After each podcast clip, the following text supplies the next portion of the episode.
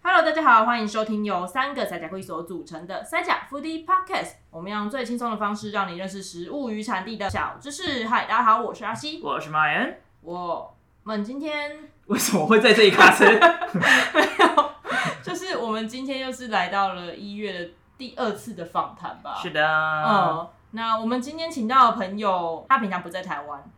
然后我是在很奇妙的状况下认识他的。先来介绍一下他是谁啦。好，来来，请跟大家打个招呼。 Hello，大家好，我是 Emily，我有一个网站还有粉丝页叫做酿酒师之路，我是在法国念酿酒师课程硕士课程，对，然后也有在法国有过相关的工作经验。嗯我觉得那酒是超。酷的，但是我刚才听到一件事情让我觉得很困惑，怎么？就是听说 Emily 自己不太喝酒，但是却来学酿酒师。对啊，我又不是我又不是酗酒师，我是酿酒师啊。 不知道很多在台湾的呃葡萄酒从业人员，像是侍酒师，他们酒量其实都不好。然后你知道亚洲有大概三十 percent 的人缺乏消代谢酒精的那个酵素、啊，我们两个，也都 是。对，啊所以超容易脸红。所以可是我的味觉没有问题啊，我的味觉还有我的嗅觉超灵敏的，但是你自己没有很爱喝，我没办法喝很多，可是我很喜欢品尝。啊，了解。就是我觉得 Emily 一开始就点出了一个我们的迷思，你知道吗？嗯不是你做葡萄酒相关工作，应该说做酒类相关工作，你就要很会喝，每天喝到酩酊大醉，没有要这样。因因为专业其实都要吐掉，嗯因为嗯你要会保影响持到你的味觉。对啊，而且你要保持你的清醒去做一些判断。而且其实我在上课的时候，我有上过侍酒师的课程一年，嗯那他就有跟老师就有跟我们说，他的同事啊，呃，其实是有职业伤害的，他是喝到后来会变成有点酒精成瘾，然后会酗酒，嗯然后他就哇很塞很严肃的跟我们说，请大家都要把酒吐掉。那哦他还有这种植栽耶。嗯像咖啡师也是啊，他也不会都喝掉吧？确实，对咖啡师可真能就的也品不会，尝个一口也是尝个味道而已。因为他们在做杯测的时候，一天可能要一百多杯。对啊，哦一样的。不过我先破题一下，我到底是怎么样知道哦 Emily 的，这件事很神奇，就是麦恩跟 Emily 其实都还不知道。哦、是今年是二零二一年嘛？我是二零一九年的时候跟我朋友接了一个案子，嗯是那个台北妇女馆的案子。哦，对对对，你有跟我讲过，我想起来了。对，那个妇女馆的案子，那天它的主题就是女力。女力，她就是找了很多位在台湾，但国籍不一定是台湾的呃女生的创业家，我记得应该差不多有八到十个人之类的吧。嗯其中一位是 Emily，就是她给我的资讯是酿酒师，在法国，但是没有其他资讯了，都没有、哦。 我然后就想说，哎、等一 那他们下，怎么提供这个人的资料？啊而且他给的照片超级模糊，哦，还有一张是那个就是你整个人在酒槽里面的照片，我的头没有露出来啊就是吗只？有脚的那个。 你还记得那张？好那像也在不，洗那酒其实槽不是我哎、哦，那不是你那吗，是我拍的，我拍我的那个工作伙伴，因为我自己的照片其实很少，我喜欢帮别人拍啦。还提供到非本人的照 片，我找了很久，然后一直在想说我要怎么找到这个人，就是我在 Google 上面疯狂的找，我忘记最后到底是怎么找到酿酒师之路的。哦，对，然后他说哦，原来就是这个人哦。然后我觉得你的部落格文章太有趣，我就一直 follow 下去。 哦，啊哦，我必须说，对台湾人来讲，要接触到酒农或是酿酒师是很困难的一件因为事。毕竟台湾比较没有那么适合种这样的葡萄酒园啊，然对后啊还这么多生产酒的工具，对，大家都只知道酒商啊，或对啊者是酒吧啊之类的。对我其实一开始也是不知道，那是因为我大学有在学法文，然后毕业之后我有请一个法文家教，然后我就说我很想要到国外念一个硕士课程，可是哦我不知道念什么。然后那个法文家教就比较知道我学经历，就说：“哎、那你可以去念酿酒，因为他当初很想念酿酒。”对然后我就觉得，哎，好像可以耶。再加上法国的学费其实是比英语系国家便宜很多，嗯然后我又会法文，那我想要把我法文学好，然后学一个很特别的专业，没有人会跟我一样。哦，所以其实你一开始是为了想要做一个自我挑战，对不对？做一对，点不其一样的实事其实情。是，而且因 为我很喜欢就是物理化学啊、生物啊，那那人也是要酒，类组的，对，酿酒其实是三类组的东西，要学哦微生物，对哦，呃，对，微生物啊，化学啊，哦，因为它牵涉到很多的发酵啊，或是一些，它如其实果是嗯食品科学。对，哦那如果你要到那个酒庄去，要做一些，譬如说呃，跟酒农的资商啊等等的，因为要嗯跟种植有关系。对，啊，植物生理学啊，，对，哇，那嗯其实病要虫懂得害啊专业很多哎、真的是有很多三类的知识在里面。，对是是三类的没错。你说你之前念的大学念的是什么？我是中心动科系，动物科学吗？嗯，对，那怎么会跳植物啊？就也是生物化学相关 的嘛，是是还可以跳啦，还啊是还是还是接可以近跳啊，，对啊哦，因为我甚至有人是化学系的去念啊，哦，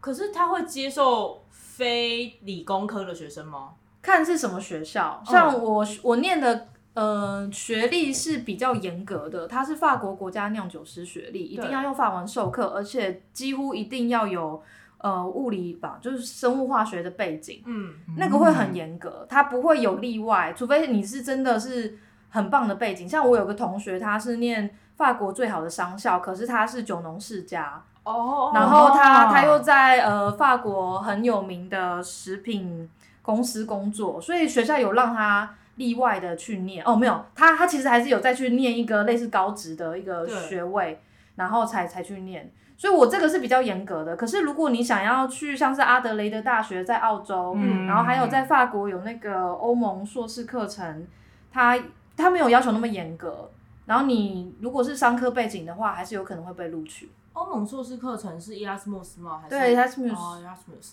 不过像你刚刚有提到，其实，在澳洲也有，而且它的门槛是比较低、比较简单一点的，可以入学这样。对哦，之类的。诶，是好，印象中好像是硕士，好像门槛比较低啊。所以其实学酿酒也可以念大学，从大学开始吗？还是不一定？全世界就是很多地方都是从大学开始念的啊。哦像是美国、南非、纽西兰、呃澳洲、中国，哦，南、呃、还有哪里？哦，是呃，是英国也有，法国、西班牙、意大利、德国，全部都是从大学就可以开始念的东西。哦好多哦。那这样比起跟大学就开始念酿酒的，你这样研究生的方式才开始念酿酒，会不会有很大的段落是需要衔接的一啊、些落差啊等等的。就是在实际操作上会有落差，我觉得。大学开始，他第一年、第二年其实还是基础科学啦。哦，嗯了解。可是他们到后来就会有比较多实作，对不对？因为我记得欧洲或是说法国的学校，他们教学应该很多都是重视实作的吧？，对，嗯。嗯，不过法国其实也可以从大学开始，对，然后法国也有高职体系的，高职体系的可能你那个学历出来，你比较难升到比较高的管理职位，嗯，嗯可是他会有非常强的那个实际的工作经验，就真的你实习要很多，就是在田里面做很多最基础的事情啊，然后酿造也是做很多很基础的事情，对，实际操作会很强。嗯，那如果像我念的是呃工程师学校，在法国工程师学校是比较好的那种教育体系，那他们都是。呃，先要念三年的那个准备班，然后那个专几乎都是基础科学，然后三年呢、诶诶，两年准备班讲嗯错，两年准备班，然后三年的工程师学校，然后会学的是比较深入一点的一些东西，嗯可是，在实际操作上就会比较缺乏。可是你拿了这样的学历，你在实际工作上是比较容易升职，拿到管理职位的。好像可以理解，就是对他们其实还是会对于文呃法文你国有很没有重实视际的经验、实际操作过？哦呃，法国很重视文凭啊，哦，原来是这样哦，哎、好有趣、哦，对我以前不知道这件哦事原来是情。重视文凭的国所家，以他先看你的学校这一点漂不漂亮，然后再看你的实务经历，因为其实实务经历你是可以在工作的时候学习对，的。没错。因为我其实我说我有做过类似顾问类的工作嘛，那有人就问我说，啊，我是不是呃很有经验了才去做？我说不是啊，我超菜的。可是他我就是有个好学历，对然后他们也需要年轻的劳力， ，OK，因为年轻人毕竟薪水还是比较低啦。嗯，对对对对，然后反正我就有办法找到呃顾问类型的工作，也是边做边学。嗯，那我的上司也蛮严格的，就是自己下班还，反正我自己要想办法，赶快把我还不是很熟的东西赶快看完。因为你在学校的时候，你不可能把那些所有知识都背起来，你就是能够应付考试就不错了。哦那你真的在工作的时候，你会遇到可能就这本书这个章节它它它全部的东西你都要会这样子。嗯然后我是在边工作的时候才慢慢增加我很多更深入的经验而还有且知识。你你刚刚说你其实是在大学的时候开始学法文，然后对毕业之后请了一位家教，但是这跟你实际去法国工作留学应该是完全不一样的事情。对啊，有差啊、嗯，就我我现在有在教法文嘛，那其实我都会说，你考那个法文检定啊，譬如说我们讲好 B 的 B 二，嗯算是很高级了。那我考过了，其实是因为我有掌握到那个考试技巧。对，那你之后的在法国的学习还有生活，其实就是无数个 B 二考试组 成的，就是这那种会感是觉。完全不一样的世界。 对，真的那你只是过了一个考试，不代表你其他考试都会过。那你一开始到法国的时候，有虽然你已经学的法文学的还蛮不错，但是你到那边还是会有语言上的障碍吗？哦一定会有啊。嗯那你在那边还有就是继续在那边的上课吗？我有上过两年语言学校、哎，其实，可是我觉得其实没有很大的用处。真的假语的言？学校，对啊，我还以为语言学校应该帮助会蛮大的因。为语言学校你相对在一个比较舒适的环境，如果你真的去把你丢到实习的场合啊，你会有非常大的压力，然后你会进步的很快。哦然后或是你在念硕士的时候，你有报告的压力啊，你有上台报告或是写字报告的压力，嗯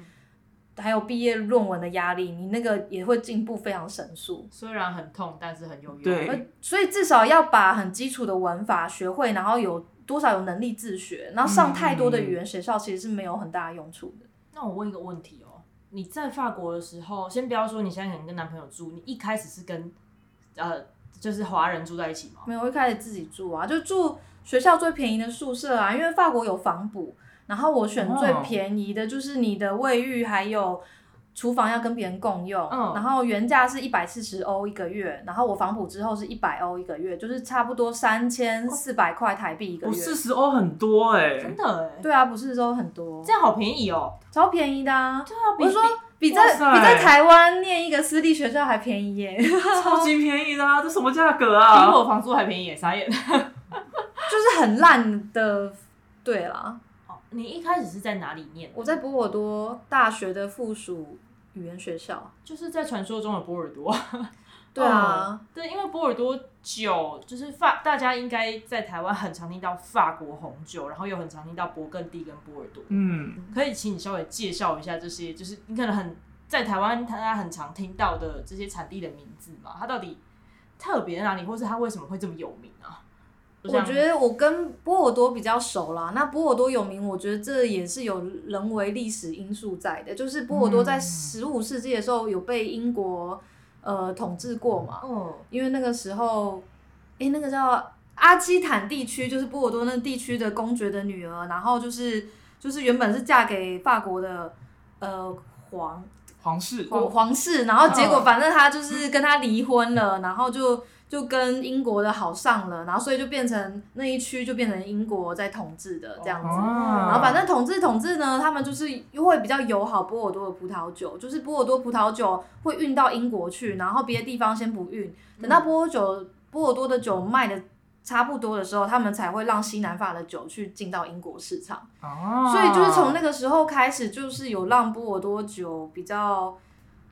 就是卖的比较好啊。对啊，他最早开始卖嘛，然后等于是他的名声也比较对，就是早的在时候圣诞开始有节过，圣诞节之前都是波尔多啊，圣诞节之后哦，大家消费的差不多了，然后才让西南法的酒进到英国市场。就是捡哦人家那剩差的、很多哎、其实，其实像波尔多来说，它是借助很多外国人的影响，让它非常有名。嗯就我说，十五世纪是英国人，那之后有日本人，之后有中国人，哦，嗯，嗯哦，对，然后甚至你看波尔多很多有名的酒庄，他们也是他们的祖先是外国人啊，像是一呃一级酒庄的马格堡，他的嗯祖先是希腊人，嘿哦然后还有罗德柴斯家族也有很多一级酒庄啊，嗯嗯，就他们呃罗德柴斯家族，反正就全世界的银行，然后就是有权力的影响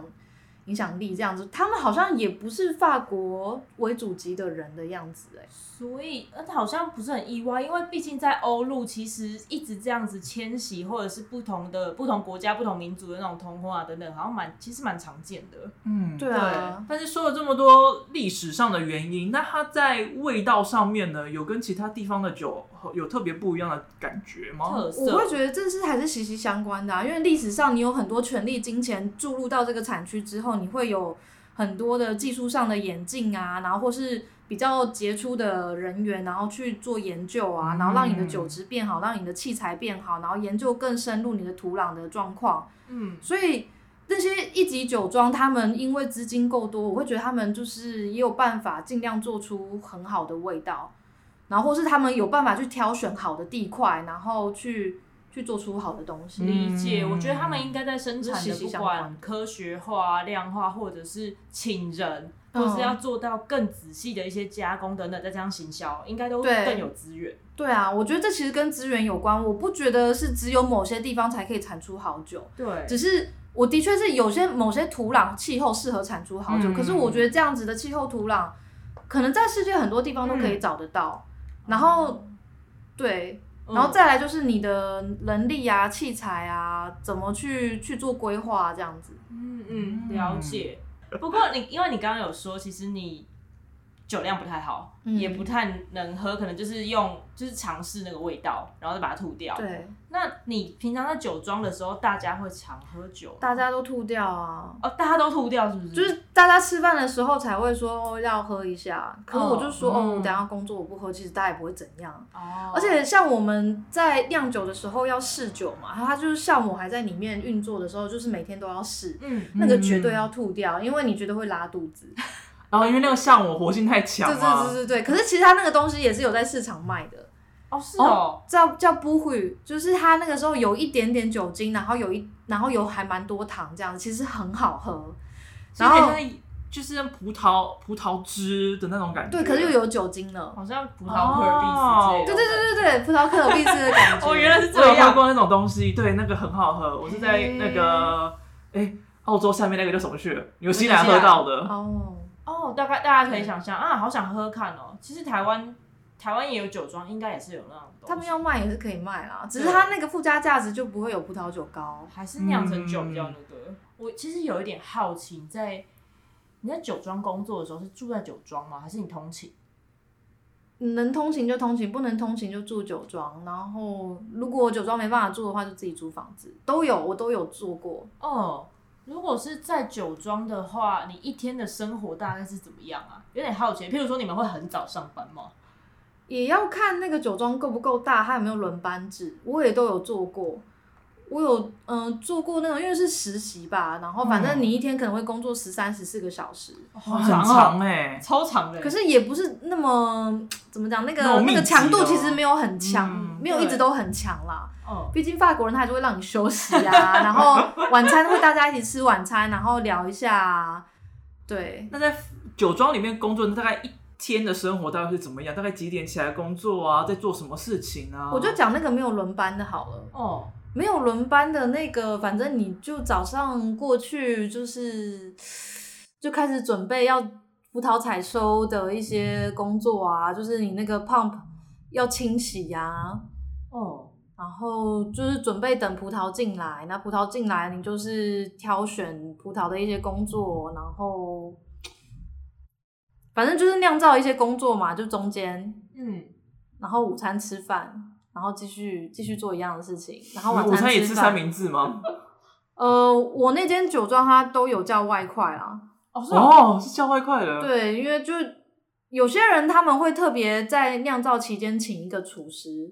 哇，帮大。哦家做菜这样子，酿造期间你们一次每个大概酒庄不一样，多少人啊？很多人吗？呃，采葡萄的会比较多人，哦也要看那个酒庄它是手工采还是机器采，哦哦，是哈、我以为都会手工采。没有，我以为很多机器采的、我嗯欸，我算给你听，在法国的。最低薪资我们算十欧好了，然后老板那边还要付劳健保啊什么的，好啦，嗯哦我们单算十五欧好了，假对设十五欧，然后你采葡萄，哎，你你请个十人十个人，一天工作七个小时， OK，你你可以算好十五乘以七就一百零五了，对，就是哦你就是这个跟你去请一个机器来，花费其实差很多、呃，欸。那速度差很多。对啊，而且你还而且你要管人哦，你不是每个人来剪都会跟你剪的很快哦，有些人会偷懒哦，完就全摆烂哦不理解呢。对啊，欸那感觉请人的风险很大哎、请机器只要只要油就油跟电就好了。而且对你是租的啊，你哦通常不、嗯不太会自己买啦。哦哦，了解。而且你因为你葡萄哦其实有时候它成熟的那个采收时间到了，你就是不会想再等，嗯所以机器很快就过去，就就很快就采完了。嗯，对啊，它会很平均的成熟吗？不会，你要看地块。嗯假设我们说一公顷的一块地好一个正方形，其实它会可能搞不好它是有一半它的土壤会不太一样，所以它某一半会成熟比较快，某一半不会，然后反正就看你怎么去、去调配哦，你。的采收的方式这样子。所以你在酒庄工作的时候担任的是大概怎么样子的职位，或是做怎么样的工作？除了你刚刚讲的呃等待葡萄进来啊，然后一起采收啊之类的，还有其他，譬如说你刚刚讲的顾问工作啊，哦，顾问工作就是看很多酒庄，嗯然后我在酒庄的工作通常都是在他们酿造期间的时候去做的。然后我做了好几个酿造季，我们会讲酿造季，就是你在酿造的时候，你会需要很多人力，因为就是有点像是生刚生小孩，那个小孩你需要很多的照顾他。嗯，好像那个有月子中心的护士，对对对对对，其实是有点像是月子中心的护士，就是我们讲，呃，你在酿造期间，你要萃取那个葡萄皮上的东西呀、你要照顾好酵母啊，你不要让它太冷太热啊，太冷太热它就会跟你跟你罢工啊，对，对，然后如果它罢工就会很麻烦，他就给你罢工的了，话，酒会就坏掉了吗？会有点容易坏掉，然后你还要，因为这其实很尴尬，就是。你在酿造过程中，你的酒精浓度是慢慢上升的，然后当酒精浓度上升到一定程度的时候，你的酵母会死光，啊对，而且其实你在酿造的过程中，你一开始你有加入人工酵母，跟你最后的那个酵母的族群是完全不一样的，这很正常，因为你在酿造过程中，你的你的化你的酒里面的化学物质是一直在改变的，嗯所以会有菌相的消长，这是很正常的。但如果你在中间嗯的状况，你那个动能停止的话，那你要加什么样的酵母？你可能就要加比较呃适呃比较适合高酒精浓度的酵母啊 OK 什么的啊，你会然一后直添这加其不实同蛮的麻项烦目。进去吗？基本上一开始添加那一次就不会再加了，然后通常呢要一直调整它的状况，一直嗯就看是它的要情况，对对，就是要一直维持它的那个温度要 OK，然后我们是每天会测量两次，嗯测量两次它的那个糖度的的，它它会我们画一个曲线。如果发现它那个曲线开始有点怪怪的，然后对我们呃每天也都会把我们的酒的样品送到实验室去做分析。要是我们发现有挥发酸比较多，就代表可能是有某种呃那什么醋酸菌啊、感染啊哦之类的，那可能会会让它有变有些不好质的或者味是道啊味道什么的。哦哦哦，，那光听这样子连监督都好复杂哦。这是一个非常非常科学化的，就很。科学的去做啊，嗯嗯，可是其你实你刚刚讲的这种就是科学数据的分析啊，是酒庄里面自己在做，还是你后来工作的那个机构在帮？照理讲，，每个酒庄都要做。现在现在全世界每个酒庄应该都有在做这件事情的，没有人会不做的，除非是你是自己在家里酿，你不知道、嗯你不知道那是怎么回事。所以然后就连嗯小酒庄都有办法做到一这件事，定要啊，哦，因为你如果没有完成发酵，然后你又没有办法让它重启发酵的话，剩下来的糖，那个糖是所有微生物的养分，对嗯你会让你不想要的微生物它变成也维跑持进那去些里糖面了，百鬼夜行。对啊，会变然成后乱七八糟的东西。嗯对对对，哦，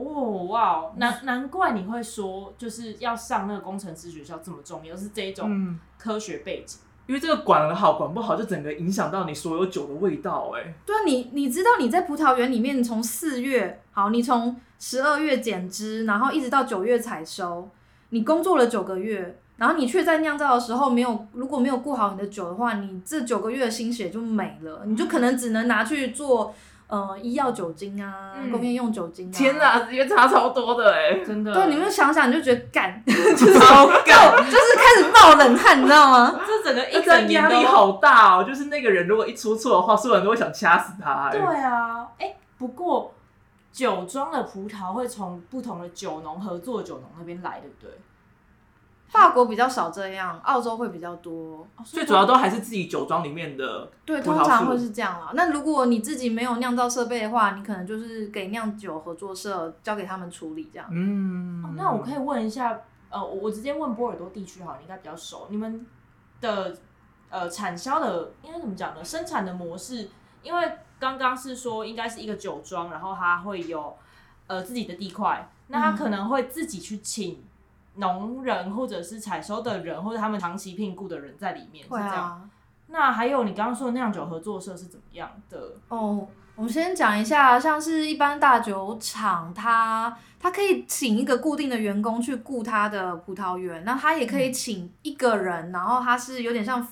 呃自由业的形式，就嗯请他这块葡萄园就给他雇这样子。哦，然后他们诶算法可能会有一点不太一样，有点也有点像是就是好像把葡萄园就是租给他，然后他再跟他买水果的那种感觉。有一变点气像做的感觉，有一对对对对，其实这叫气作。然后那有些人是他可能祖传下来的葡萄园，那他自己就顶多就照顾一下葡萄园，那他不想自己做酿造的部分，那他就会把它交给酿酒合作社。那酿酒合作社，你也可以就是让它变成酿酒合作社品牌，或是你有你维持你有自己的品牌，哦都是可以的。哦，了解什么方？法你都想象得到，因为在法国葡萄酒是一个很多家都有在做的事情，所以它是一个发发展很完善的一个产业，嗯 OK，什么样的合作模式你都可以想得到。法国酒也是一个很有历史的东西了。我也其实很好奇的是，因为在欧洲除了法国以外，像意大利啊跟西班牙，其实它也是很知名的产葡萄酒的地方。那你有去过这两个国家看他们的酒庄的样子吗？有啊，有跟学校一起去参观这样。嗯那它跟法国的制作啊，或者是有什么不一样的差别吗？去的时候，我觉得没有，我没有觉得很明显的差异啦。哦，可是那样子的味道嘞，因为你们去的话一定会品酒看看吧。嗯，对你来说，你有什么觉得诶很大的差异，或者是呃你比较喜欢哪边的酒的风味吗？嗯，没有特别想这些，因为他们葡萄品种就不一样啊啦。对，我觉得这样很难比，就跟其实你看法国产区很多葡萄品种不一样，嗯我可以跟你说我每个产区都喜欢吗？啊我，可以不要做选择吗？每个地方都不错，有它自己特别的对，地有方，他自己好的酒，有他自己不好的酒。确实是，嗯嗯。只是这可能是每个人，像像我啦，我就不是那种很专业的人，只是我在可能在酒展啊，或是在一些呃 wine bar 之类的，喝到像法国酒，好几款不同的法国酒，然后好几款西班牙酒，好几款意大利酒，我觉得每个国家会有一个有点共通的特特质，哦，嗯，我必须说，我喝其他国家酒没有那么多，我没有办法跟你讲的很好，嗯因为我就待在法国，你知道，在产地你就几乎是只能喝到产地的那边的酒。地产地销，对，哦然后你要喝其他地方酒，可能就要多花点钱啊之类的。我想说，我已经在法国这个坑里面丢了很多钱跟时间了，我就觉得我就维持好我这个。专攻法国就对好。对，哦我其实没有很想要跨， 我觉得每个都是一 个坑。 真的都是一对个啊坑。哦，可是你讲到这个，你其实还有另外一个坑，不是吗？什么坑？白兰地，白兰地是葡萄酒做的啊，而且白兰地离波尔多很近，而且做白兰地的人都是做葡萄酒出来的。哦，所以很多学葡萄酒的人也会学怎么做白兰地。呃，通常学校不会教怎么做白兰地，因为做白兰地的东西，我觉得在科学上面没有研究的非常透彻。我也我大家也都是到那个地方，然后边做边学。是有点像在通灵哦。呃，应该也怎么说用通灵是做举例啊？这个事情有点尴尬，就是现在以白兰地来说，都是以大厂在把持住那些资源嘛，他们自己资源也嗯多，那他们有自己做研究，那他们也会请学校去做研究，那通常那研究的成果是不会发表出来的，那是变成他们自己公司里面的财产资产。哦，所以其实相对上来说，他们除了自己研究之外，也有像建教合作这种感觉。有啊，可是建教合作的那个论文内容是不能公开的。就等于就是公司私有的东西。我第一次听到论文不能够国际发表的、欸，哦，他蛮有趣的，因为它就是公司赞助你去做这些研究啊。其实，在欧洲会有很多的研究所，它是跟实际的企业有做合作，嗯然后它都会跟你就直接先签好契约，就是你的成果，不管是作品啊，或者是研究，就属于这家公司，也不属于你个人。哦，了解，嗯，哦、等于他已经花钱买了你最后的成果，对他已经把你人买走了，这种感 觉。那你只要做出来，然后完成，其实你就可以毕业，并没有什么你要发表国际论文这样子的毕业门槛。呃，就是你的发表是在公司里面，哦，其实我们刚刚还没有讲到，就是 Emily 所说的那一个，嗯，那个白兰地特别知名的地点、对，地区、产 区，叫做哦嗯干邑嘛。对，法干文邑要怎么念？ ？Cognac，好可爱的名字哦，对啊你发对啦，公鸟。公酿对啊哦，哦，Cognac，其实大家应该在台湾也很常听到干邑白兰地啦，因为超有名的啊。是吗？有些人会跟我说干邑是什么东西， S O 是不是就是干邑白兰地？对，嗯哦，S O 应该就是品质最好的干邑吧？呃没记错，最久的十年至少十年成年的，可是不一定最好啦。哦，主要还是它的年纪最大，会叫 S O。对，只能说他的年纪至少是十年成年的，这是确定的。哎、有没有最好，就再看看。 我我可以问一下，怎么样的酒可以叫做白兰地吗？就是嗯，有人是觉得是葡萄酒蒸馏的才是白兰地，有人说是水果酒蒸馏的也可以叫白兰地。哦所以可以用不同的水果蒸馏，然后也可以变白兰地。就其实你任何有糖分的东西，你经过酒精发酵变成有酒精的的的饮品，然后再去蒸馏，你就是烈酒啊。嗯，只是要叫做白兰地，我也有听过苹果白兰地啊，嗯，听过，但我没喝过。那所以像是凤梨啊、香蕉啊，可以啊通通都可以。如果你你能够酿造的出来的话，你就可以蒸馏。对，它可以做成蒸馏酒，但能不能叫做白兰地就是另外一回事，就是还很难去定义啦。我觉得众说纷纭吧。诶但假如说大部分的水果都可以拿来酿酒的话，那为什么大部分的酒都会选择用葡萄来酿呢？因为呃，我有问过这个问题耶。假设我们像那个覆盆梅好了，可能覆盆梅的汁液比较少嘛，然后又比嗯较难以摘取。毕竟葡萄你就压榨出来，你的汁液很多嘛。我觉得嗯，这个也有差。嗯，而且我觉得有一点可能是它有果皮，所以它在保存上也比像刚刚讲的对，还有覆盆梅单宁啊、嗯这些东西在。它可能刚好是所有水果里面处理上最方便，然后风味也相对好的。醉我不敢说，但应该是相对方便。我那时候其实有去，就是橡木桶的一场干邑白兰地的品酒会，就是 Emily 是讲师的那一场。哦，嗯，那算是我人生第一次喝白真兰地的有，对对，啊，还喝有白兰十地，支，啊对，十好支多哦超级多的，呃，每每一支的量应该差不多三十 ml 左右吧。而且你知道，你其中的四支 XO 干邑白兰地，它的市价大概就要六千块了，哇塞，超哎对、很划算吧？超划算，那一场才五百六，那真的很划算哎、非常非常划算，而且还可以听到很多知识。嗯，对嗯，就是非常划算。那天的模式其实是，呃，我记得有四个场，对不对？四大厂，对，对有有四个酒厂，嗯然后三个是呃干邑白兰地的前三大，哦，对，哦是就很有很具有代表性的，那个 Hennes 轩，尼诗、对，马爹利跟人头马、嗯，然后好像还有一嗯个法勒对法乐宾，啊法乐宾，它就是比较中小型的了。嗯嗯嗯。嗯，然后我们那天喝了他的 VSOP 跟 XO，对，每一个厂都有一个 VSOP 跟一个一个 XO，然后我们有两个加码酒是 VSOP 等级的，对对 VSOP 它是怎么样的等级啊？就是至少四年橡木桶成年这样子。所以白兰地它的分级都是以它的年龄做分级嘛？对时统间称的时间，至少最少的统称时间这样。还是只有干邑这样分级。呃，亚马逊也是这样子啊，亚马逊白兰地。哦，也是一个地阿名曼尼嘛。啊亚克，然后对，就是也是法国的葡萄酒做的那个烈酒这样，哦，了解。然后葡萄品种比较不一样嘛。啊那雅马邑的白兰地，其实我真的没有听过。那 OK，很正常啊，它产量也不多啊。那 Emily，你有喝过吗？它有没有什么样不同的差异？因为你说葡萄不一样嘛。嗯，对，葡萄不一样，然后蒸馏方式也不一样，然后因为它的蒸馏其实蛮多，也因为它蒸馏方式不一样，让它的味道味道有比较浓郁。有人说它跟威士忌会比较像一点点，哦嗯因为它没有去酒头啊、酒尾啊这样子。嘿是哦，，对，然后我在那边有做过四五个月的那个葡萄园的顾问工作，顾问工顾作，问的工作在葡萄园到底是怎么要做什么事情啊？哦，其实它就是你的葡萄园，其实要用一些农药啊，还有肥料啊，然后甚至你冬天的时候，你可能每个行间会撒一些草啊，那撒那些草，你是希望它是可以固氮用的。然嗯嗯嗯后我工作那个公司，它就是专门卖这些东西的，就是在呃葡萄园里面的。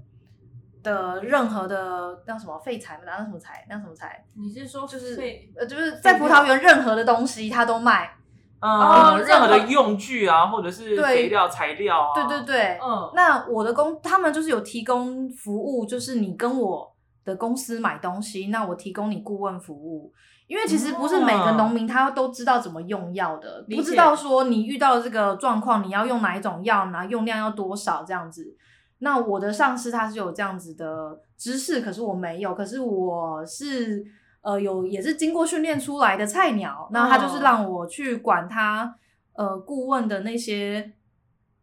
葡萄呃园田葡萄吗园，那我就是嗯每、每一周安排就是要去不同葡萄园，然后去走他们的葡萄园，然后去看他们的病虫害，然后每个礼拜会写一个报告，然后给我上司嗯看觉得 OK，然后就寄给他们，然后我上司再开处方签说要给他们用什么药。这嗯样真的很想去看医生呢、欸 算是顾问的助手吧，因为他一个人绝对绝对没办法看全部的葡萄园呐、对啊，我知道了，就很像去你去一些大医院的时候，会有护士先帮你做检查。哦，先帮你量血压之类的这样，然后跟医，然后问你一下，哎、你今天哪里不舒服？我就写一写，然后给医生这样子。 呃，之类的吧。你写的那个报告是分析，譬如说他们这个礼拜的状况，还是说农民会提给你一些问题，然后在那个就是你每个礼拜的生长状况会不一样，然后因为在西南法亚马伊那区，他们种的葡萄品种其实比较杂，嗯然后我会分葡萄品种去写，就是反正你要认葡萄品种啊，你就到这个葡萄品种你就要写说哦，这个葡萄品种它的状况怎样，长到怎样，那哪个葡萄品种有出现呃一些病虫害的特征，那是在哪里出现的，哪一个区块出现的，然后会就大概其实其实就这样，就是描述我看到的东西耶，其实。嗯，了解然后会拍一些照片给他。然后因为你真的要学会用药，需要时间啦。嗯我们学校就大概提过一下，然后你也知道去哪里找资料。可是你真的开处方前，我觉得那个需要经验，对啊，就对就好像就差不多这样。你去实习，呃，上医学院，然后实习完之后，你也不一定能够马上当医生。对啊，对啊，嗯还是要当实习医生，就跟任何职业是一样的啊，会计师啊、律师啊、医师啊、对， 画家啊，都是吧？突然被戳到。另外一点我很好奇，就是因为一直都讲到品种不一样这件事情，葡萄拿来酿酒的品种跟我们平常会遇得到的品种，应该也都会差很多吧？跟吃的品种会不太一样啊。吃的我们要求就是它果肉要多，汁液要多，皮尽量薄一点呃，薄一点吧。对，嗯可是你酿酒，如果特别又是红酒的话，红酒我们就希望有多一些。呃，色素跟单宁，那色素单宁就是在葡萄皮皮上嘛，那你越厚，其实那些相那些物质相对来说就会比较多。嗯，所以通常，呃，酿酒葡萄可以很甜，很好吃，可是就是你在剥的时候，你就会觉得，哎、那果肉没剩多少了。然然后哦皮可能很厚，，对对对，很多是皮会很厚，可是有一些食用葡萄也是有人会拿来酿酒啦，也、嗯也没有说不可以，可是那可能就是比较是白葡萄，哦啊哦你就没有那么需要它皮上的一些东西。比较需要它的肉，比较确不实需是要。因为白酒的话，其实啊、白葡萄酒的话，它其实比较没有单宁的那个需求成啊分嗯对对啊，啊嗯嗯嗯，我曾经在日本去玩的时候吃过他们其中一种会拿来酿酒的葡萄，嗯就，真的是皮有够厚，我都觉得我在嚼皮。哦，嗯，但是它的味道非常的浓郁，就有点浓缩的感觉。他们成熟了其实都非常好吃。对对，那在法国也有卖那种酿酒葡萄的葡萄汁，也是很好喝。哦，哦那，感觉就很赞。感觉很适合加那个气泡水之类的。就单喝啊，我可觉是得单喝就好欸、对啊，而且因为你每个对葡水萄就品像稀种了那个味道还会不太一样。哦就觉得还蛮好玩的这个感觉好很酷好适合，欸就是一小罐，然后一个系列这样子，对每对种对不对同对的。，有人做，哦，台湾真的应吗该有人进口吧？印象中不知道好。像很少在台湾看应到该这会有个东点西。贵。 对，然后如果说酿酒葡萄的话，其实在台湾它就比较局限那几个品种，不像在国外法国有那么多种。我知道好像黑后跟金香，因为台湾能够存活的品种，就是是不会是欧洲的品种啦，嗯就一定要跟美洲葡萄可能要混搭一下。嗯，对，对，因为台湾台湾跟欧洲的气候差太多不了。太能够种葡萄，因为台湾太潮湿又太热了。对，啊，它只能种在就是呃高度海拔比较高的地方，像南投啊，或者是一些或者像台中半山腰的的地方雨水比较少。嗯嗯之类的。哦嗯对中南部的地方，可是中南部又太热，所以只能在山山上。你看，在泰国、越南有人种葡萄啊，嗯，反正就是会比较在热带地区、亚热带地区种葡萄会比较早死啊，因为他们就是照在温带地区，你可能一年一收，然后你亚热带、热带可能一年两收到三收，那葡萄就是、哦就是太工作太多了，所以会比较早死。听起来好好过劳哦。哎、真的哎，真的哎。对啊，好像压榨葡萄。而且因为它是树哦，像像台湾那种一年两三或者是稻米，稻米是你收完之后就会割掉的，可是这是树哎，一年收对两次，超累的哎。 嗯， 对他也没有办法休息啊，我们都会说他就是冬天在法国是休眠的时候。啊，对，这感觉好像要那个妈妈生小孩，然后生完一个再生一个的感觉，哦，对，好累哦。对，没错。不过像像你现在，因为你说这是之前在实习嘛，然后我记得你其实你也有在酒庄，就是葡萄酒专卖店工作过。哦，那是更早以前，我就是，哎、那时候好像在念侍酒师课程啦，对，那也、其实也是去实习，因嗯对为侍酒师你去实习的内容不外乎就是去餐厅啊，然后去酒商啊，然后还有嗯去卖酒的酒窖酒庄工作，对嗯嗯，那还有像其他类的关于葡萄酒的工作吗？因为会蛮好奇说，你念了这个学位出来，能够做的工作有大概在哪个范围？超多的啊，因嗯为就说像在法国这个产业是非常蓬勃发展，所以其实分工分的也蛮细的，嗯像是你可以去卖橡木桶，你可以去卖软木塞，你可以去卖瓶子，然后你可以去卖我刚刚讲的那个葡萄园的所有的用耗具、材用具耗材然后你也可以去卖酿酒的辅料。嗯，你辅料你可能会加就是澄清的啊，然后你可能是卖呃压榨机呀、啊，对或是帮谱啊，诶或是你卖你的顾问服务啊，你甚至卖你的气象台啊，气象台接下来之类的，是对，或是你卖你的那个呃电脑程式啊，你可以对写一个城市来监控或是分析那些数据啊，对啊什之么类的嗯，哇很多东西可以做啦，就是技术层面的，我只讲技术层面的话，有没有人念完然后自己去当酒农的？当然有啊，哦有些是他们家自己就是酒农啊，对，哦啊，九农世家的那一种，对，有人也会自己去买啦，自己去买一块地，然后自己就是开一间酒庄，也是有的。那也要够有钱才不要做这件事哦、我觉情得要欸。要够有心脏，我觉得要够有勇气， 我自己没有这个勇气。 你就真的念完，你看到多少人就是，嗯哦，你知道对啊，在法国其实很多很多酒庄的，然后你知道卖的很贵，然后很出名的，那可能只到十 percent 或是甚至十 percent 以内的对人才有办法做嗯到，嗯然后剩下来可能搞不好五十 percent 他们是每年都是在很贫穷的状况下，理解，就是顶多可以生存之类的吧。那这样你感觉要自己成立一个酒庄，真的是一件很困难的事情。对啊，这这种很多时候细节要忍不住我会有点好奇，大家应该都是因为对葡萄酒的热爱才做这件事情的吧？不然感觉蛮辛苦的。对啊，嗯其实也是有比较套夹波的方式，就是你不要有自己的葡萄园，你都跟别人买葡萄，这样嗯你就不会承担气候的风险。对，嗯，气候病虫害的风险，你不用去管这些，然后反正你就出钱，然后把那些葡萄买回来，然后你就你可能酿酒的那些器材就可能要投资一点啦，嗯然后你能够租用的就租用好，然后你酿造完之后你就装瓶，然后想办法用行销的方式把你的品牌打响亮，然后就反正就卖出去，这是相对来说风险比较小的。嗯，嗯，就对，我有点好奇，那像你现在，因为你是短暂回来台湾嘛，主要是因为疫情的关系，所以记得你是十二月回来的，对不对？十月中回来的，哦嗯十、10月中，所以已经是哎两三个月了，两三个我月会了。待到三月底。对，那你回去之后打算就是你要从事什么样的工作呢？还是跟葡萄酒有关系吗？我现在有帮台湾的小酒商找酒，哦，嗯，然后我就觉得我已经不想在一个酒庄固定一个酒庄工作，哦，嗯，然后我又想住在山附近，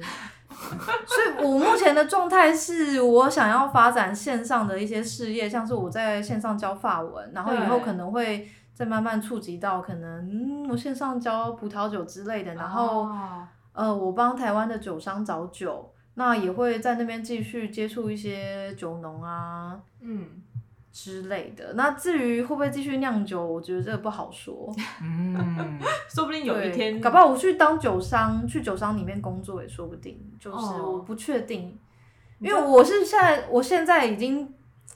我之前是很积极的追求我的学历要就拿要拿到，然后我要有有我想要的工作经验，嗯，然后我现在觉得也差不多了，那我现在想要追求的是我住宿的品质跟住宿的地方，哦，然后我就是在想我我的能力可以做什么事情，让我可以在有这样子住宿条件下，然后一边工作的，所以我可以想到就是线上的的教学，哦，那我觉得可以触及更多的人，就是教法文，因为我一边在就是做酿酒相关工作，晚上有接家教的工作。对，嗯哇，那其实做的也是蛮多元的哎，从嗯酿酒到教法文，因为我呃，我上课全部都是用法文嘛，那我自己对学习语言又非常感兴趣，然后嗯我会觉得我要在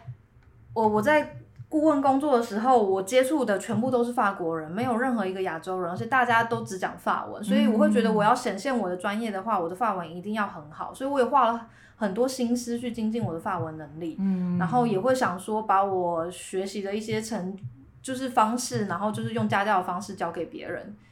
那、对，然后所以之后就觉得我其实对教法文，我会觉得非常有成就感，因为就以我来说，法文是我一个呃事业规划的工具。嗯了，解，它是帮助一个人完成你的梦想的一个工具，所以我会觉得我教好一个人法文，然后他又有就是等于是赋予了你的学生另外一个工具，让他可以对往他想要的目标前对进。对对，我会很有成就感。哦，了解，嗯这真的是一个为人老师的那种想法跟出发点。而且我发现一件事情，就是你其实一直不断在做新的尝试，就跟你当初为什么哎、听到了家教老师讲说，哎、你可以去念这个啊，然后就说哦好，我想要自我挑战，然后就去了，然后你就对一直不断的在自我挑战，找新的目标，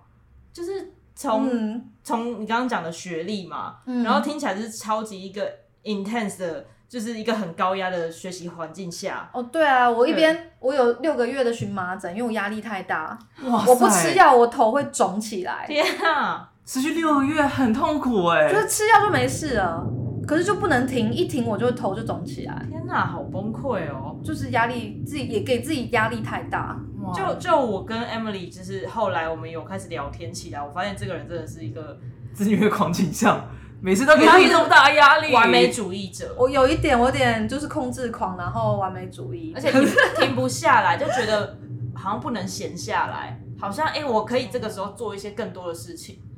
嗯嗯，然后你想要很有对效率，然后哎、诶想要尝试很多东西，然后哎、诶这个东西我也可以自己做啊，为什么不去试那个东西呢？这个样子，嗯。对，而且其实教法文这件事情，有些人会不理解，说我已经拿到这种，就像台湾人没有人拿到这样的学历，因为这样的学历以外国人其实很难拿到。对嗯因为他们有限限制名额，那就会说，那你为什么不继续做葡萄酒啊？嗯哦可是我就会觉得，我在没有拿到学历之前，我绝对不会去教法文。可是就是因为我拿到这个学历了，我就会觉得我不想只是一个做酒的，嗯，嗯然后我我会反而会觉得说，我如果我教法文的话，我在法国待了这么久，然后跟法国人相处这么久，我可以用更更文化、更深入的角度去教这个语言。当然，你这语言最基础的那种文法，那可能大家教的都差不多。那我会想再用更用就是很更多文化的角度对，去去切入教法文这件事情，嗯嗯，我就觉得这对我来说反而就更有意义了。而且我觉就得很这种就是教学，其实真的是蛮差蛮多的啦。因为像你到国外之后，真的有很多在讨论的时候用语，而且在像在酿酒，应该有很多它的专业术语啊，还有专业它的嗯沟通的方式，这也是平常就是教法文人没有办法从他身上学到的东西，可能哦就是真的是从你这边才比较特别能够学得到。嗯，对我反而对我就是觉得很妙啊！我可能在念酿酒之前，我觉得不想要当一个法文老师，可是我念完酿酒之后，我觉得我想要当一个法文老师。因为因为你其实你不只有法文，你还有很多的东西可以分享，那些东西只有对你讲得出来的事情。对我就觉得我教法文的话，我的观点会跟别人很不一样，对而且我是嗯我会觉得我自己是已经有一定沉淀的东西在我的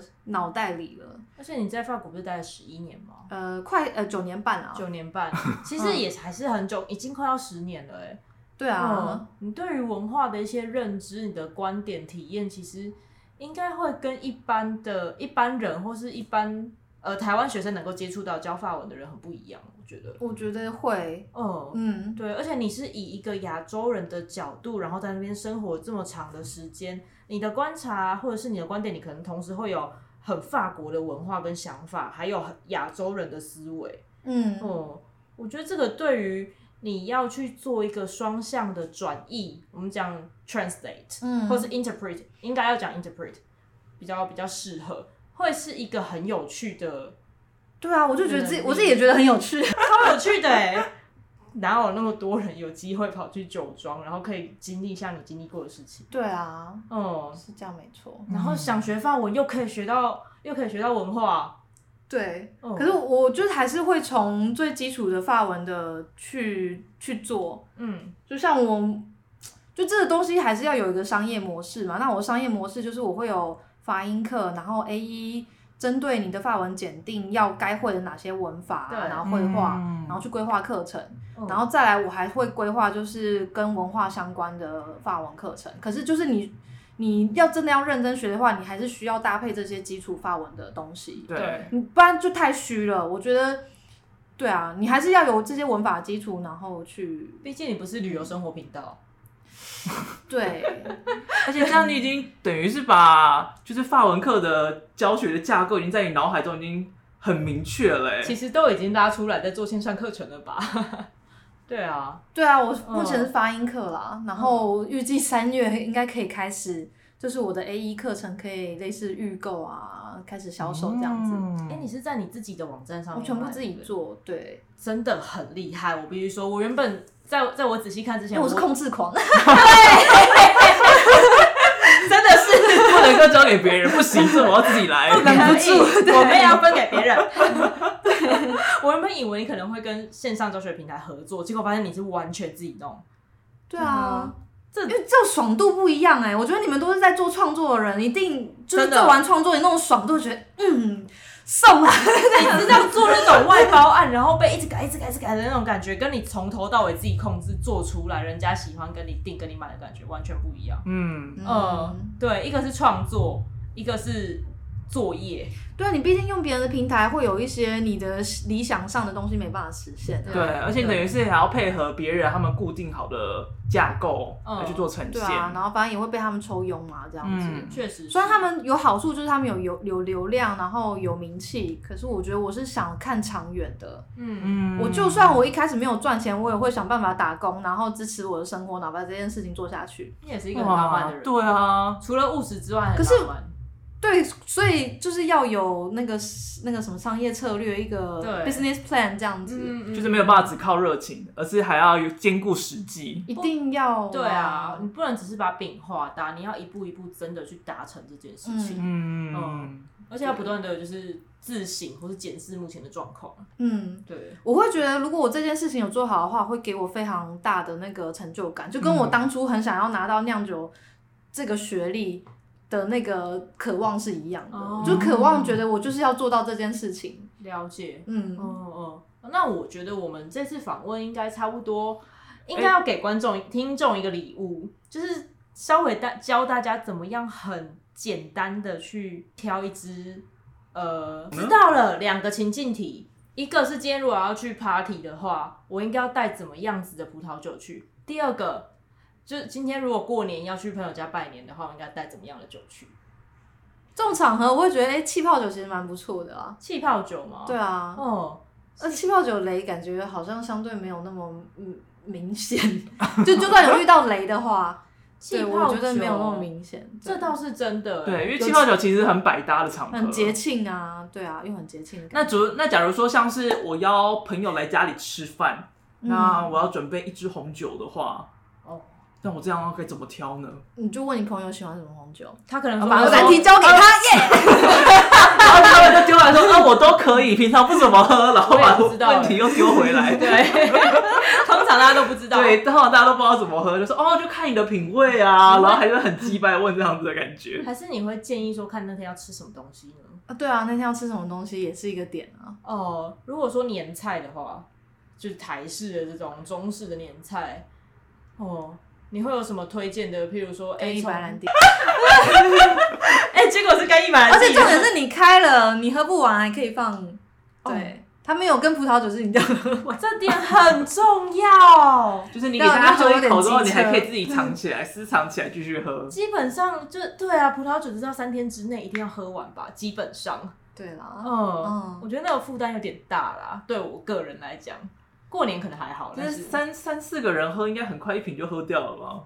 嗯是啦，我一个人可以喝半支到一支，对啊，那哪会很久 啊？没有。可是你干一白兰地很适合搭年菜的。哦，真的吗？对，为什么干一白兰地很适合搭年菜啊？是它的，就很适合啊。对啊，知道怎么解释？ 它它是会把莲菜里面那个比较浓油赤酱或是甜的哦部分去、对对对去中和掉，然后把它对，拉我觉得可长一以。 些嘛哦对所以就是帮你解腻，然后再提升食物的鲜香味，这样的感觉。嗯哦，好像是耶，它的鲜味好像会因为这样而提起来。 就是一般来说是是蛮搭的。你看，因为毕竟白兰地跟威士忌很像嘛，威士忌目前台湾有出很多那种就是跟台菜搭的啊，对对对对你对，就会觉得那那那白兰地也没有什么不好搭的。我觉得其实应该可以耶，而且大家其实白兰地的价格，如果买的是 VSOP，我觉得它其实没有很贵。 嗯，嗯哼，对，而且你那天品完，你你比较喜欢 VSOP 啊？对，其实我比较喜欢它的味道，对啊，所以你两千块以内你就可以解决了。而且可一以瓶喝蛮久的。，对，嗯嗯嗯嗯，一瓶可能喝一年吗？看看你喝的频率。但我觉可能不到一年吧，看状况。可是如果我有时候会喝葡萄酒的话，我也不是那种会每天都想要喝酒的人，嗯，说不定真的可以喝到一年那 VSOP 你还可以拿来做调酒啊。哦。哦，对，对啊我我那天有分享，就是你可以加姜，然后加气泡水，嗯嗯，然后就是就超好喝的，就、哦叫干邑高峰会那个调酒的名字。哦，好啦，其实我可以正面回回答你的问题。基本上挑酒这件事情呢非常难，嗯就是你没有喝过，你就不知道它的味道是怎样。对然后你说什么看产区什么的、啊，其实要挑到雷也是蛮容易的啦。嗯所以就是我们为什么会有侍酒师这个职业，然后为什么会有人会去参加品酒会，就是因为你每年出产的状况都是不一样，就算是同一个酒庄，嗯所以我们就是要品了才知道。啊那侍酒师他的工作就是常常会品，所以他知道。嗯那我那我如果没有很常品的话，我也没办法跟你讲。所以你最好的方式就是找一个，呃，你信赖的，然后你觉得你的口味跟他很像的那个酒庄去找他买酒。了解。嗯哦，这个这个我真的很认同，因为嗯我也是参加过一些不同地方的小品酒会，嗯然后哼，觉得 OK 某一间，就是我接下来要要去要再去参加活动那一间，我觉得它的选酒的风格跟我喜欢的很嗯对相啊似，那我你会就找他想要去买啊那边买，因为其实你配的不只是那支酒本身，还有它的专业服务。对啊，嗯那就是你到大卖场，你想踩雷，你就是很很有可能会踩雷啦。对，那你最好，你真的不想踩雷的话，你就找专业的人，嗯嗯嗯嗯，因为这种东西你没真的没办法看酒标，对，连专业人说真的也没办法，只要他没有喝过。都都完全没有办法知道那什么味道。对，你知道全世界有多少酒庄吗？你就是没有专业的人可以，你可以期待他们就是都认识这些酒庄的口感，然后甚就像我讲的每个年份，然后也会不太一样，嗯，嗯嗯谁有办法？没有人。对，除非你今天就是一个要大家要喝挂，随便喝什么都可以的 party 酒，那就 OK 啦，去去那个 去大卖场买就好了。所以这样听众就知道了，不要随便把挑酒的问题丢给别人，真的很难。其实还蛮困难，最后大家可能就是带带一整手的台啤回家这样。对 啊，因为嗯台啤也是因为你懂它的味道，你喝过它的味道，你知道啊，对嗯对，你才会去买嘛。嗯，那嗯对，所以就是挑你觉得你喜欢酒窖卖的酒，哦，嗯，了解，好哦，害我好多想要去买酒了，对，就可以去啦。哎、你好容易劝败哦。 我超容易的， 但是我其实就是会讲讲，然后最后还是不去买那种。 OK，好，，对，那我们最后的时间就是让 Emily 再来工商一下她的线上课程跟她的 p a c k e t 节目啊，还有活动，对不对？对我二月二十号就是有一个波尔多的品酒会，哦，哦，就大家可以到我的我的网站，就在 Google 上面打酿酒师之路就会可以找到。好，我们我会把哦 Facebook 也有链接嗯放在我们的那个描述下面。嗯，对，然后如果想要学法文的话，可以上网打法语鹦鹉螺，对，就是那个法语跟那个为什么鹦鹉是螺鹦鹉螺啊？因为鹦鹉螺是海底两万里的那个潜水艇，然后它就是航行了两两万里，然后发现了很多呃海洋的奇特生物啊，还有一些特别的族群啊。那我的想象其实就是鹦鹉螺就带着大家去去发现法国一些很特别的文化啊、饮食啊。那很多人去留学的人其实都是一场大冒险。对，那其实海底两万里就是一场大冒险，那鹦鹉螺就带着大家进行这场大冒险。很酷哎、等于讲说就借由法文把你带到更深入的法国去。嗯真的，而且海底两万里它的作者是法国人，是那个科幻小说之父对其对中一对，位，就是他，哦就那样。对，还有地心冒险啊，还有没登错陆月球啊，这都是他的作品。没错，《环游世界八十》天八十天也是他的。嗯，原来如此，哎、你真的是想的很周到哎、这整个品牌的那个对啊，他故事全部都是法法国血 统的。超到地。我都觉得你应该是去法国之前就已经很喜欢法国跟法国文化了吧？就觉得他是很有深度啊，不一定是说喜欢啦、就觉得他有魅力在。对他有魅力，可是你不能说一定会很喜欢，嗯然后不去批判他，了嗯解他还是有很多可以值得批判的东西。嗯可是他是有深度的， ，OK，哦，然后大家也可以去听，就是 Emily 的另外两档 podcast 节目，就是也叫《法语鹦鹉螺》跟《酿酒师之路》，就是名字都是一样的，所以很好找，不用担知道心。哦对，我们会把连结日放在下面，或是用 tag 的方式让大家可以直接去收听，去没去错找那个节目。我也好想要去波尔多那一场 哦。嗯，二月二十号，对，二月二十号已经过完年了，是在哎、等一下，二十号是礼拜六 吧？好像是哦，我们隔天我们要包，我们要吃汤圆， 二十一啊，对 哦，哎、我们差点忘记了。刚好啊，来买酒啊， 哦，是这样。 好哦，那我们这集就先到这边结束。那如果大家对这一集有什么心得感想，想要跟我们分享，或者是有想要其呃其他想要听的内容的话，都欢迎在 IG、脸书或者是其他方式私讯我们，在 First Story 还有 Apple p o c k e t 上面也可以给我们五星的评价。嗯，大家拜拜，我是阿西，我是马恩。我是 Emily，加油，拜拜拜拜。